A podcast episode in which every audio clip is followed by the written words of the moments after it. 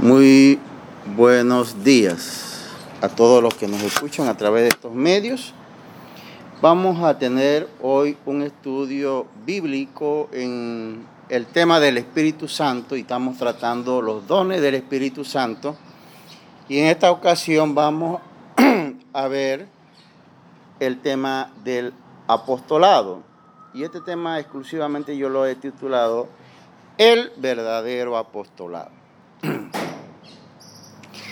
Y lo titulo así porque ahora mismo hay mucha confusión eh, debido a la gran cantidad de personas que ahora eh, buscan el llamarse apóstoles y otros buscan llamarse profetas. Sin embargo, pues vamos a ver nada más en el día de hoy el tema del apostolado y posteriormente en otro momento eh, trataremos el tema de los profetas. Eh, para eso vamos a hacer una lectura de 1 Corintios capítulo 12. 1 Corintios capítulo 12, verso 4 al 6. Nos dice así la palabra de Dios. Hay distintas clases de dones espirituales, pero el Espíritu es la fuente de todos ellos. Hay distintas formas de servir, pero todos servimos al mismo Señor. Dios trabaja de maneras diferentes, pero es el mismo quien hace la obra en todos nosotros. Vemos allí un aspecto muy importante para el estudio que estamos viendo, y es que todos los dones, todas las formas de servir, eh, pueden ser diferentes, pero vienen de Dios. Dios es el que controla a todos y Dios permite esta diversidad para que podamos servir al Señor.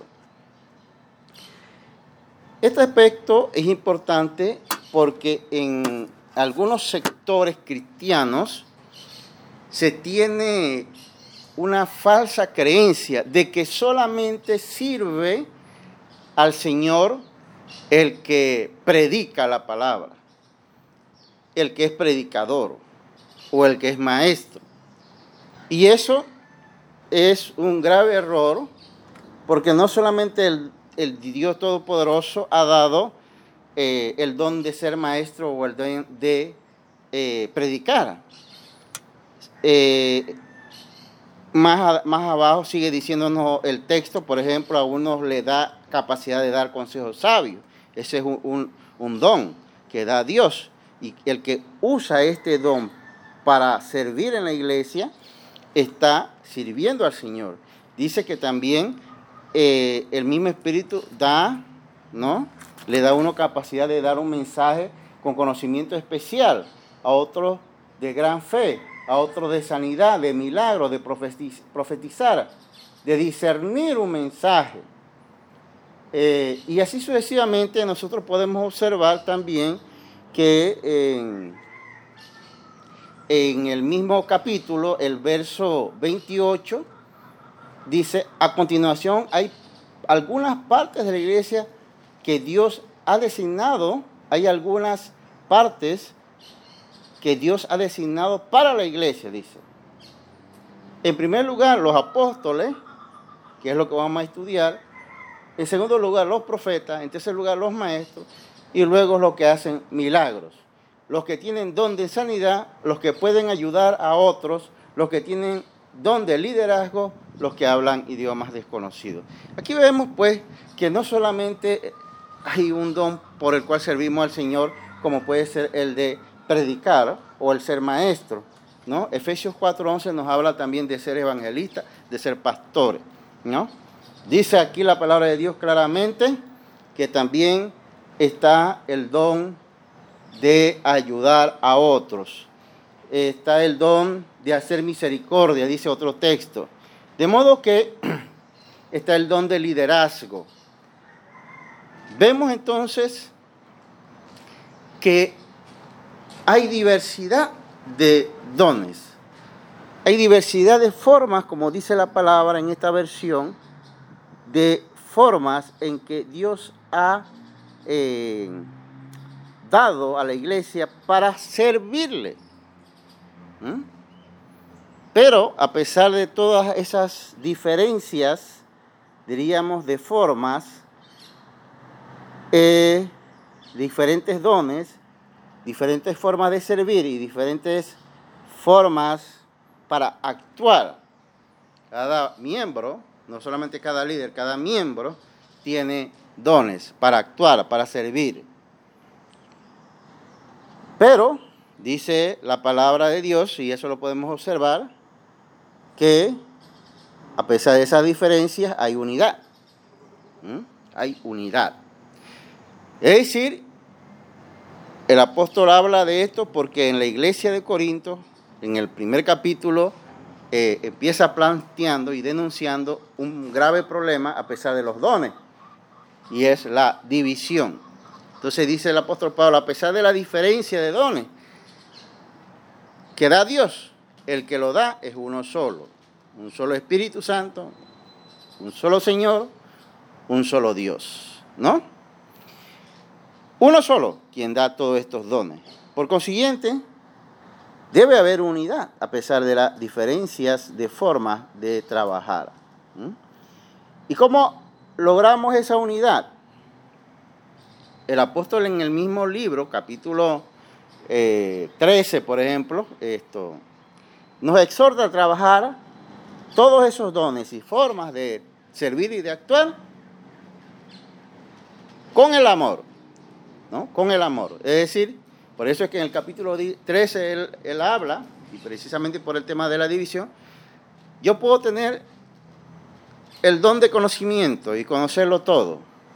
Puedo tener gran fe, dice el apóstol Pablo, pero si no tengo amor, nada soy. Es decir, los dones sin amor no sirven. ¿Por qué? Porque no edifican, no benefician a la iglesia. Eso es lo que quiere decir el apóstol Pablo. Bien,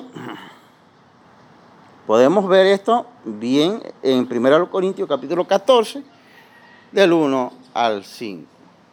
Dice así la palabra de Dios.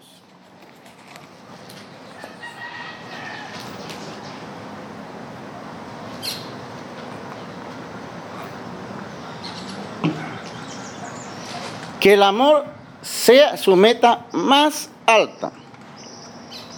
Pero también deberían desear las capacidades especiales que da el Espíritu, sobre todo la capacidad de profetizar. Pues si alguien tiene la capacidad de hablar en lenguas, le hablará solamente a Dios, dado que la gente no podrá entenderle. Hablará con él por el poder del Espíritu, pero todo será un misterio. En cambio, el que profetiza fortalece, a otros, los anima y los consuela.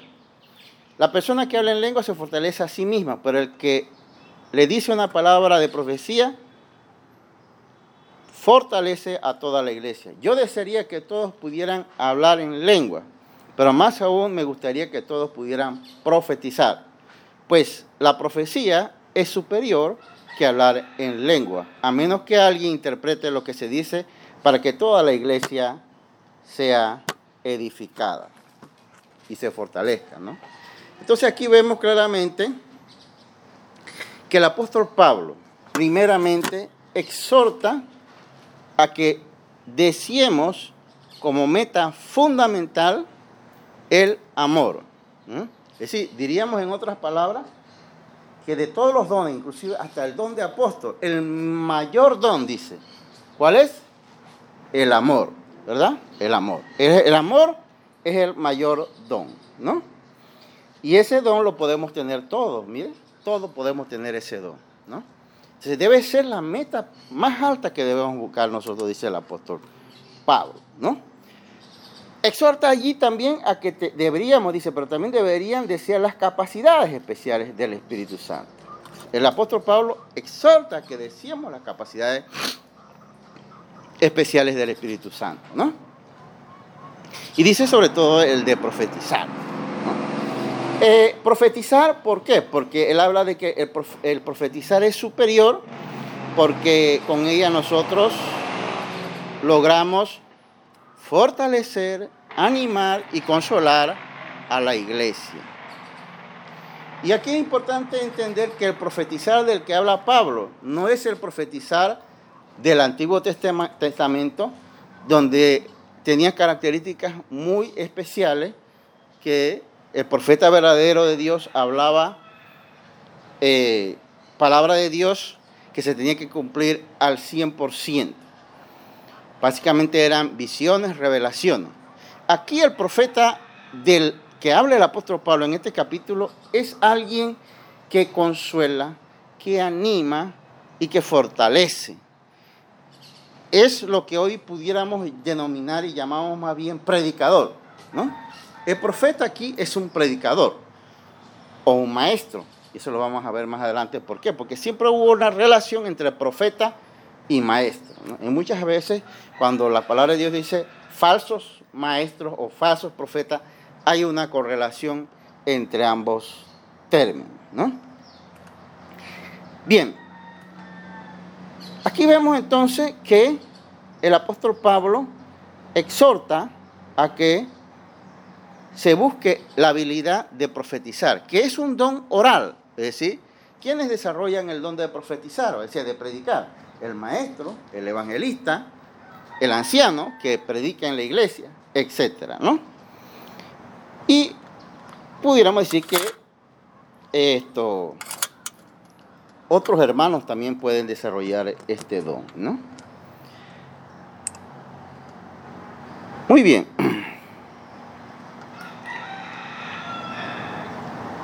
En este sentido, nosotros eh, vamos a ver también que había un problema en esta iglesia por el cual el apóstol Pablo eh, exhorta que se desee el don de profetizar y él señala que el don de profetizar es superior inclusive que el don de hablar en lengua. Eso lo podemos ver en el versículo 11. Dice, yo desearía que todos pudieran hablar en lengua, pero aún más me gustaría que todos pudieran profetizar. Pues la profecía es superior que hablar en lengua, a menos que alguien interprete lo que se dice para que toda la iglesia se fortalezca. ¿Por qué? Porque la palabra de Dios, y a través del apóstol Pablo, lo que quiere dar a entender es que busquemos edificar. ¿Cómo edificamos? Cuando nos entendemos, cuando hay comunicación. La profecía es comunicación. Cuando alguien habla en lengua y no lo entiende el otro, entonces no hay comunicación, no hay edificación, solamente una persona se está edificando. Eso es lo que quiere decir el apóstol Pablo. Bien, por eso dice que es superior, superior porque es, hay un mayor beneficio en el que predica la palabra, entendible obviamente, que el que habla en lengua, donde nada más el que habla en lengua solito se entiende, dice aquí el apóstol Pablo, ¿no? Bien. Eh, pero en esta, en esta denuncia que hace el apóstol Pablo, hay un exagerado interés de los hermanos por dones espectaculares. Fíjese que a diferencia de hoy que los hermanos creen que el don de apóstol y de profeta, por ejemplo, pudiera ser considerado hoy quizás por algunos como el don espectacular, el, el don de profeta y de apóstol no era el problema aquí. ¿Cuál era el problema? Los dones espectaculares como el hablar en lengua. Por eso se refiere al, al él denuncia el problema del hablar en lengua. ¿Por qué? Porque los hermanos creían que el que hablaba en lengua era superior, o el que hacía sanidad era superior, o el que hacía milagro era superior. Entonces, Pablo denuncia eso porque ese era el problema en esa iglesia. Ellos creían que estos, quienes tenían estos dones, estaban por encima. Pero Pablo Gracias a Dios que escribe de forma categórica y dice, pues la profecía es superior. Y Pablo con eso deja claro algo, ¿no? Y es que eh, el, enseñar la palabra, el predicar la palabra, es superior al don de lengua, es superior al don de sanidad, es superior al don de milagros. ¿Por qué? Por una sencilla razón, dice. Porque el que profetiza, ya sea a través de la predicación o de la enseñanza, edifica a todos. Pero el que sana, por ejemplo, vamos a suponer, si yo, si alguien se sanara, como ahí en esta iglesia, alguien se sana, ¿quién se beneficia? ¿Cuánto? Nada, la persona que... Nada más la persona que se sana. Ese es el tema. Si hay un milagro es para alguien. Y no estamos diciendo que eso no está bien, pero el beneficio es solo para uno o para dos, nada más. Entonces Pablo exhorta a que busquemos aquellos dones que beneficia a todos, ¿no? Estaba convertido en forma de fanatismo. Fanatismo, es que había un fanatismo aquí. Ok, bien. Ahora para ir eh, ya terminando el tema, pues diríamos que esto fue el problema de allá, los dones espectaculares que, consideramos. Hoy, adicionado a estos dones, al don de lengua, de sanidad y de milagro, eh, se, ha, se ha adicionado de forma equivocada el de apóstol y el de profeta. Primero que el don de apóstol y de profeta no era el problema aquí en esta iglesia, porque se puede ver claramente que esto no lo deseaban los hermanos. La iglesia no deseaba ser, no deseaba ser apóstol, ni deseaba eh, ser profeta. ¿Por qué? Es que estos hermanos sí tenían claro qué significaba ser apóstol y significaba ser profeta. Y vamos a ver qué nos dice la palabra de Dios. Recuerden que esta iglesia la había eh, plantado Pablo. Y él, y él le dice, en muchos textos, él dice, sean imitadores de mí. ¿no? Sean imi- Pablo exhorta que lo imiten a él, al que quiere tener un liderazgo como él, ¿no? Por ejemplo, entonces, podemos decir, podemos decir así, que primero que el término apóstol significa enviado, es una palabra griega que viene de apostolé, que significa enviado, o se puede decir también que es mensajero, ¿no? Eh, no es una palabra nueva. Antes de que Cristo viniera, eh, los reyes, los reyes tenían unos mensajeros especiales, que pudiéramos decir que también eran embajadores. Cuando iban de una nación a otra, ellos enviaban un apóstol o mensajero. O una embajada. Era igual. Por eso es que el apóstol Pablo en una ocasión dice, somos embajadores. Porque es equivalente el ser mensajero a ser embajador. Es equivalente. Hay una equivalencia ahí, ¿no? Bien, entonces el apóstol Pablo eh, es apóstol especial. Vamos a ver un poco esto. Hay un tipo de apostolado único y exclusivo que es el de los doce apóstoles. Designados directamente por Cristo. Luego, eh, a, la, ascensión de Cristo, es designado eh, Matías como apóstol, porque había dos requisitos, o mejor dicho, bueno, sí, había dos requisitos fundamentales que los apóstoles tomaron para, eh, para que alguien fuera apóstol entre ellos. Esos, esos 12 apóstoles, porque además de eso, eh, eh, no era porque los otros no, no hubiera otros más, sino por el número 12 que representaba las 12 tribus de Israel, ¿no? Entonces, los dos requisitos eran haber, haber sido testigo del bautismo de Cristo, que fue por Juan, y haber sido testigo de la ascensión de Cristo y haber caminado con Cristo, obviamente, ¿no? Entonces, esos requisitos lo cumplió los once apóstoles porque Judas fue reemplazado y Matías. Y además de eso, hay un apóstol que él mismo se llama abortivo porque vio a Jesús ascendido, por decirlo así, que es el apóstol Pablo. Entonces, hasta allí tenemos los apóstoles, diríamos, designados directamente por Cristo Jesús. Estos apóstoles, es importante señalar, en ninguna parte de la Biblia encontramos la doctrina de la sucesión apostólica que predican algunas iglesias. por el cual dice que los apóstoles pueden ser sucedidos. Eso no hay doctrina bíblica sobre eso. Una vez que murieron ellos, no hay sucesión apostólica. Esto es importante tenerlo claro. Pero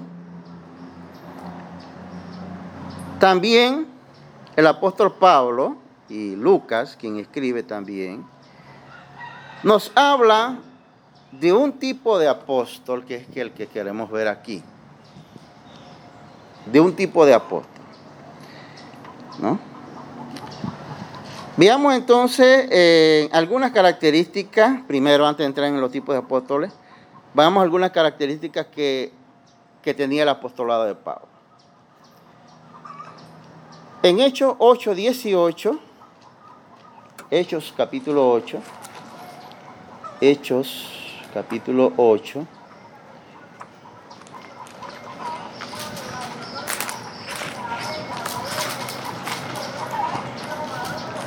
verso 18. Dice así.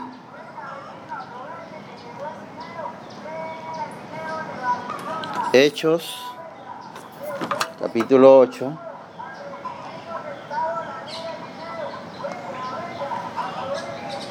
Hechos 18. no, 8. Hechos 8, 18. 8, 18. Dice así. Cuando Simón vio que el Espíritu se recibía, como los apóstoles, cuando los apóstoles imponían sus manos sobre la gente, les ofreció dinero para comprar ese poder. Y el verso 9, que no lo cite, pero vamos a ver qué pasó aquí. Déjenme tener este poder también, exclamó, para que cuando yo imponga mis manos sobre las personas reciban el Espíritu Santo. Pedro le respondió, tu dinero se destruye junto contigo por pensar que es posible comprar el don de Dios. Los apóstoles, que vemos como el apóstol Pedro, aquí, son intachables, son íntegros. ¿Mm? Son íntegros. Ellos saben que el don de Dios no se puede comprar. Ellos están claritos que no se puede comprar el don de Dios. ¿no? Ok. Vamos entonces en 2 de los Corintios 11, 23. 2 de los Corintios 11, 23.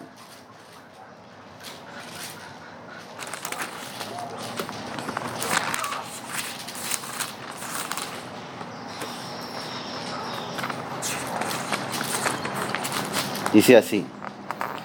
Segunda a Corintios capítulo 11, verso 23. ¿Mm? Vamos a ver qué dice el apóstol Pablo de... Dice, son siervos de Cristo. Sé que suena como un loco, pero yo le he servido mucho más. He trabajado con más esfuerzo. Me han encarcelado más seguido. Fui azotado innumerables veces y enfrenté la muerte en repetidas ocasiones. En cinco ocasiones distintas, los líderes judíos me dieron 39 latigazos. Tres veces me azotaron con vara. Una vez fui apedreado, tres veces sufrí naufragio.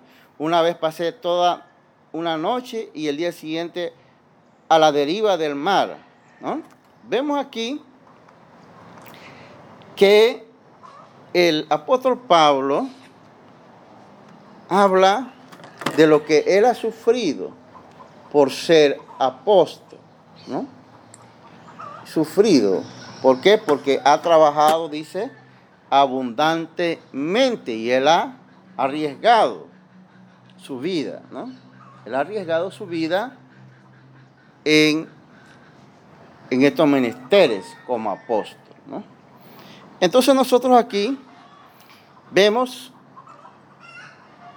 la vida del apóstol Pablo, ¿no? La vida del apóstol Pablo. Y vamos a ver En ot- peligro de entre falsos hermanos. en peligro entre falsos hermanos. O sea, la, la lista es larga, porque si no, nos detenemos aquí puedes para salir para otro mensaje. Pero lo que quiero decir aquí es que eh, esto es lo que fue la vida de él, las pruebas de él como apóstol.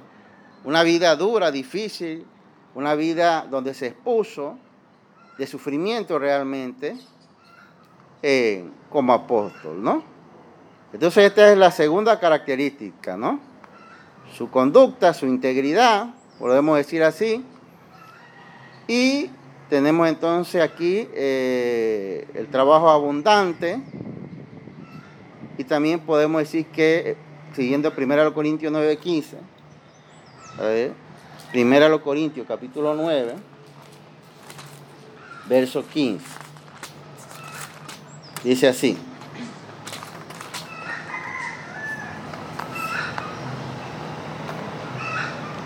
Sin embargo, yo jamás me he valido de ninguno de esos derechos, ¿no? Y no escribo esto para sugerir que es mi deseo comenzar a hacerlo ahora. De hecho, preferiría morir antes que perder mi derecho a actarme de predicar sin cobrar, ¿no? Ahí vemos pues que él dice que él predicaba sin cobrar, ¿no? Este, así trabajó el apóstol Pablo y es un modelo de cómo es un apóstol verdadero, porque los apóstoles eh, de hoy cobran y se hacen millonarios, ¿no? Vamos entonces, hay varios textos. Por ejemplo, también podemos decir que el apóstol Pablo no se sentía superior porque fuera apóstol. Esa era una función más bien, más que un título jerárquico en la época apostólica. Y eso lo podemos ver en 1 Corintios capítulo 3, verso 5. 1 Corintios capítulo 3, verso 5. Dice así. Después de todo, dice, ¿quién es Apolos? ¿Quién es Pablo? Él mismo, él está hablando del mismo. ¿Quién es Pablo? Nosotros solo somos siervos de Dios mediante los cuales ustedes creyeron la buena noticia. Cada uno de nosotros hizo el trabajo que el Señor nos encargó. Pablo no se siente superior a Apolos, porque ahí de- recuerden que la división era yo soy de Apolo, yo soy de Cristo, yo soy de Pedro, etcétera, etcétera. Entonces los hermanos habían caído en eso y en ese sentido estaban poniendo como un líder de mayor importancia a algunos. Pablo resuelve ese problema y dice, no, no, no. Ni Apolos ni yo somos nada. Somos siervos de Dios nada más. Punto. Hemos hecho lo que nos correspondía hacer. Llevar el Evangelio a ustedes. Pare de contar. ¿Ah? Eso es importante saberlo hoy. Es la forma que actuaron los apóstoles del primer siglo. Hoy los apóstoles modernos no actúan así. Se sienten pequeños papas y algunos hasta grandes. Bien. Otro detalle importante del apostolado de Pablo lo podemos ver en Romanos 15, 20. Romanos capítulo 15, 20. Romanos 15, 20. Dice así. Mi gran aspiración siempre ha sido predicar la buena noticia. Mi gran aspiración. Esa era la gran aspiración del apóstol. Predicar la palabra de Dios. ¿Mm? Hay apóstoles que aquí se pasan sanando, haciendo milagros. La aspiración del apóstol Pablo era predicar la buena noticia, ¿no? Pero ¿dónde quería él predicar la buena noticia? Donde nunca antes se ha oído el nombre de Cristo y donde no, donde otro ya, y no donde otro ya ha comenzado una iglesia, dice aquí. Y no donde otro ya ha comenzado una iglesia. El apóstol Pablo sabía que el mundo era extenso. Y fíjense que en los tiempos del apóstol Pablo apenas empezaba el ministerio de llevar el evangelio. Y él no tenía interés en meterse en la obra que otro estaba haciendo. Él, respetaba, en otras palabras, él respetaba, había una ética en el apóstol Pablo, respetaba el trabajo de otros.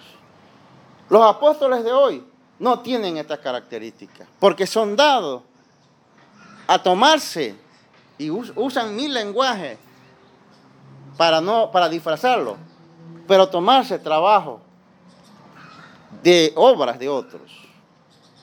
Cuando el verdadero apóstol, como Pablo, no se mete en trabajo de otros, sino que construye, inicia nuevas misiones, nuevas congregaciones. ¿no? Eso es lo que hace un verdadero apóstol. Muy bien. Pero otro detalle importante, porque podemos decir que hay dos detalles, eh, varios, ocho más o menos, de los más importantes. Podemos decir que el apóstol Pablo, como apóstol, nunca estuvo encargado de una iglesia. Su mensaje como apóstol era dar el mensaje.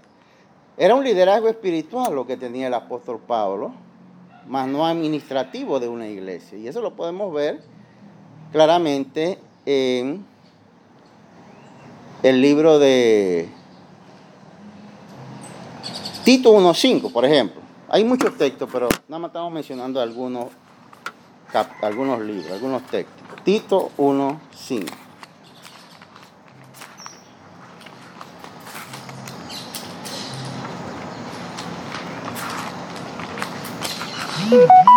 Tito capítulo 1, verso 5. Dice así.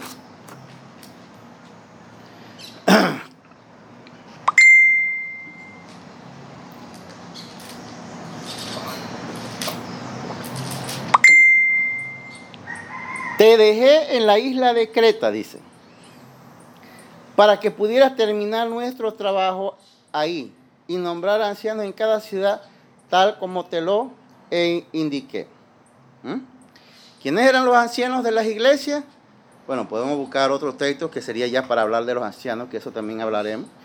Pero el anciano tenía como responsabilidad gobernar, administrar la iglesia y predicar y enseñar. De modo que aquí vemos un texto claro, como otros textos, como en Timoteo, igualmente el apóstol Pablo igualmente plantea lo mismo, donde el apóstol Pablo, una de sus preocupaciones apenas se levantaba una iglesia, era que la iglesia se gobernara ella misma con ancianos. De lo cual se desprende con claridad que el apóstol Pablo no administraba iglesia. Hoy, ¿qué vemos? ¿Los apóstoles modernos administran iglesia? administran iglesia. Y eso no es lo que hacía, eh, no vemos eso en el modelo del apóstol Pablo, ¿no? Seguimos ya para ir finalizando. En el punto 7, ¿no? 7.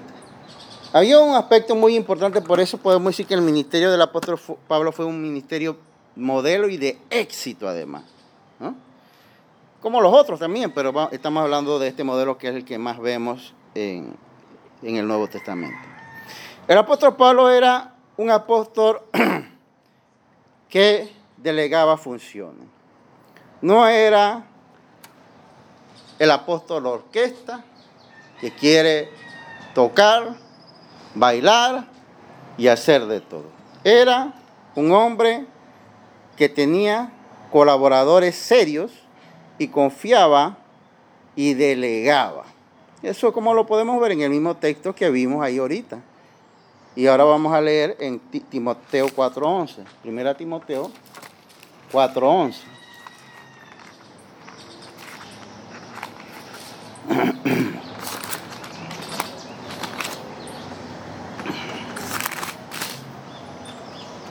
Primera Timoteo 4:11 dice así. Enseña esas cosas e insiste en que todos los aprendan. ¿Mm? Enseña esas cosas e insiste en que todos lo todos, todos las aprendan. ¿Mm? Ahí vemos entonces que el apóstol Pablo eh, le deja deja a un evangelista, que es Timoteo. Le delega esas funciones. En la iglesia en que está Timoteo, ¿quién predica? ¿Pablo? Según este texto. ¿Pablo predica? No. Timoteo. Timoteo, o sea que él ha delegado funciones en un evangelista. Hoy los apóstoles modernos son los que predican en las congregaciones, no delegan esas funciones. ¿no? El 13 también sigue. Claro, el 1.13, ¿no? Mismo, el seguido. Del 11. Ajá, oh, ah, el 13, claro. Eh, ¿Capítulo qué? Estábamos leyendo. eh, este, 4, Timoteo, 1 Timoteo 4. 4.11 y luego el 13. Dice, vamos a ver, hasta que yo llegue, dedícate a leer las escrituras a la iglesia y animar y enseñarle a los creyentes. Ahí está. El trabajo de, que, que estaba delegado, ¿no? ¿Qué, qué hacía el apóstol Pablo generalmente? Él llegaba a las iglesias. Construían. construía, de- delegaba, se nombraban ancianos y él generalmente volvía a pasar por ella. No se quedaba, pasaba por ella, eh, para animarla, para exhortarla. Eh, y esto pues vemos claramente que es un aspecto importante en el ministerio del apóstol Pablo. Vamos entonces a tratar a esto, a estos que le delegaba estas funciones, eh, se les denominó, se, le- se les reconoce como evangelistas o maestros, ¿no? Evangelistas. Esto, estos, eh, como, Pablo, como Timoteo, Tito, fueron reconocidos como evangelistas que se quedaban un poco más de tiempo porque tampoco los evangelistas quedaron para ministrar la iglesia. Eso lo vamos a ver más adelante. Y siguiendo el 14. Ujú. No descuide el don espiritual que resiste mediante la profecía que se pronunció acerca de ti cuando los ancianos de la iglesia te impusieron las manos, ¿no? El don espiritual, en otra versión dice de evangelista, ¿verdad? Bien, seguimos entonces ya para terminar. Dice, hay un aspecto importante que queremos anotar y es que el apóstol Pablo y Lucas, como dijimos anteriormente, hablan de un tipo de apostolado. Entonces podemos decir que la Biblia nos habla de, de varios tipos de apostolado, ¿no? Por eso es que cuando en 1 Corintios el apóstol Pablo nos habla del don de apóstol, hay que entender en qué sentido habla el apóstol Pablo, ¿no? Y para eso vamos rápidamente. Hechos 14, 4. Hechos capítulo 14.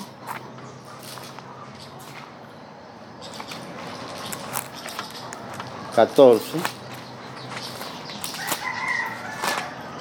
verso 4. Y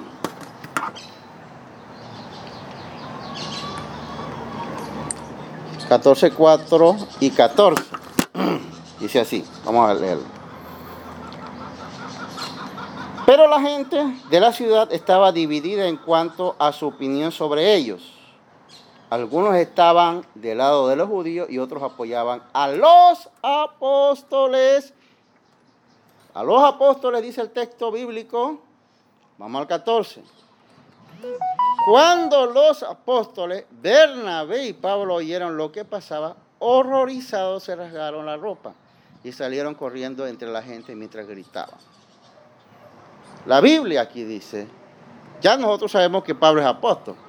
Para aquí alguien es llamado apóstol y no es el, no es el tipo de apostolado que hemos visto que es los directos o como el caso de Pablo. ¿Quién es llamado aquí apóstol? A Pablo. No. Verso 14. ¿Qué dice ahí? Bernabé y Y Pablo. No, sabemos que ya Pablo es apóstol, ¿no? Entonces, aquí Bernabé es llamado apóstol. ¿Mm? Entonces, pero hay que tener claro, no es, no, Bernabé no tiene el mismo, la misma autoridad que los apóstoles de Cristo directos. No lo tiene. Pero es un apóstol. Ahí Pablo le reconoce un don, el don de apóstol. ¿Mm? Ok. También podemos observar esta misma idea en varios textos. En Romanos 16, 7, por ejemplo. Vamos a Romanos. Capítulo 16. Romanos 16. Verso. Eh,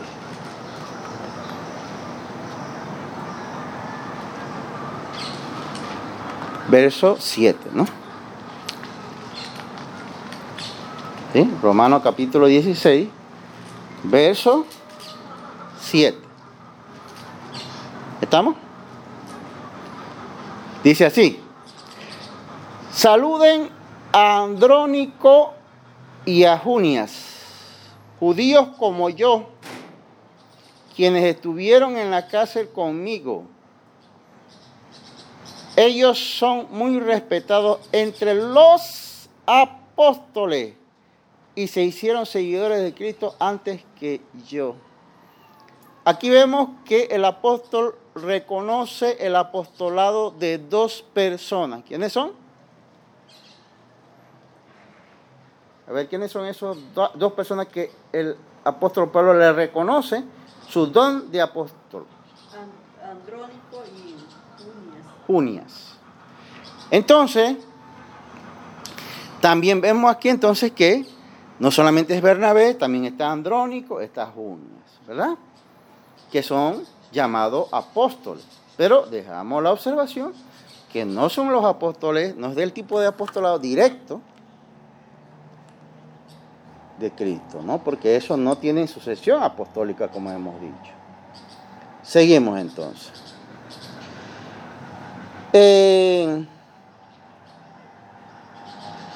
Nosotros podemos ver, por ejemplo,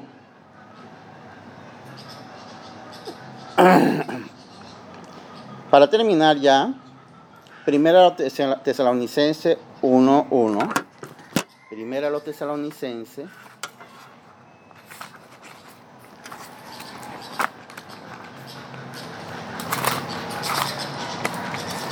1.1. Y el verso 2.6 después. 1.1. Mire cómo vamos a leer eh, primero Tesalonicense, capítulo 1, verso 1. Dice así el apóstol Pablo. Nosotros, Pablo, Silas y Timoteo, Escribimos esta carta de la iglesia en Tesalónica a ustedes que pertenecen a Dios Padre y al Señor Jesucristo. ¿Sí? Entonces ahí vemos claramente que Pablo dice que Pablo, Silas y Timoteo, no solamente Pablo, sino que dice Silas y Timoteo. ¿Sí? ¿Estamos claros? Ahora vamos a ir al 2, capítulo 2 de ese mismo libro, 2,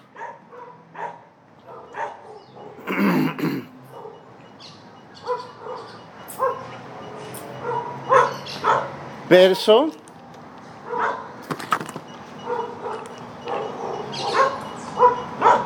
capítulo 2, verso 6. Dice,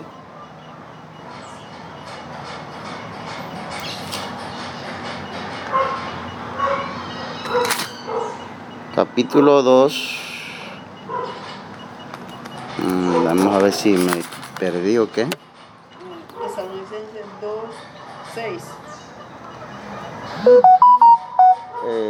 2.6. Ajá. Dice, ¿Qué dice eh, Tesalonicenses 2.6? Ni buscamos gloria de los hombres, ni de vosotros, ni de otros, aunque podíamos seros cargos como apóstoles de Cristo. Ok, perfecto. Así dice la versión Reina Valera, la versión popular prácticamente plantea la misma idea. Dice, en cuanto a elogios humanos, nunca los hemos buscado ni de usted ni de nadie. Como apóstoles de Cristo, sin duda teníamos el derecho de hacerle ciertas exigencias, sin embargo, fuimos como niños entre ustedes, o bien fuimos como una madre que alimenta y cuida a sus propios hijos. Fíjese que él dice, como apóstoles de Cristo, y él no dice como apóstol de Cristo en singular, sino en plural. ¿Quiénes escriben en la carta? Dice Pablo, Sila y Timoteo. De lo cual el apóstol Pablo reconoce en Silas y Timoteo el don de apóstol. Cerrando por el tiempo, podemos encontrar muchos textos también. Eh, donde a otros se le reconoció el don de apóstoles en la Biblia. Pero tenemos que tener claro que estos que fueron reconocidos como apóstoles no tienen la misma autoridad que los doce, ni que Matías, ni que Pablo. No lo tienen. Pero tienen el don de apóstol, del cual Pablo habla del don de apóstol. Hay un detalle importante. Es que estos apóstoles que, que reconocen los apóstoles, como Bernabé, Timoteo, Sila, a pesar de que eran apóstoles, ellos no andaban pidiendo que se les llamara por su título de apóstol. Ellos generalmente eran reconocidos como evangelistas o maestros. Este es el tipo de apóstol. Este es solo el tipo de apóstol bíblico que cabe hoy. Porque es la, la clase de apostolado que desde el primer siglo empezó hasta hoy. ¿Y por qué tentamos eso? Bajo la tesis bíblica también de que no existe en la Biblia doctrina de sucesión apostólica. No hay, porque se tenía que cumplir con dos requisitos. Haber visto el bautismo de Cristo, caminar con Cristo y haberlo visto ascender y ningún apóstol de hoy que, quiere igualarse a los apóstoles directos de Cristo pueden cumplir con ninguno de esos dos requisitos. Ninguno. De modo que el apóstol de hoy, que no tiene que estar afanado en, en que se le llame apóstol, perfectamente lo puede ser un evangelista o un maestro de la palabra de Dios. Que el Señor les bendiga.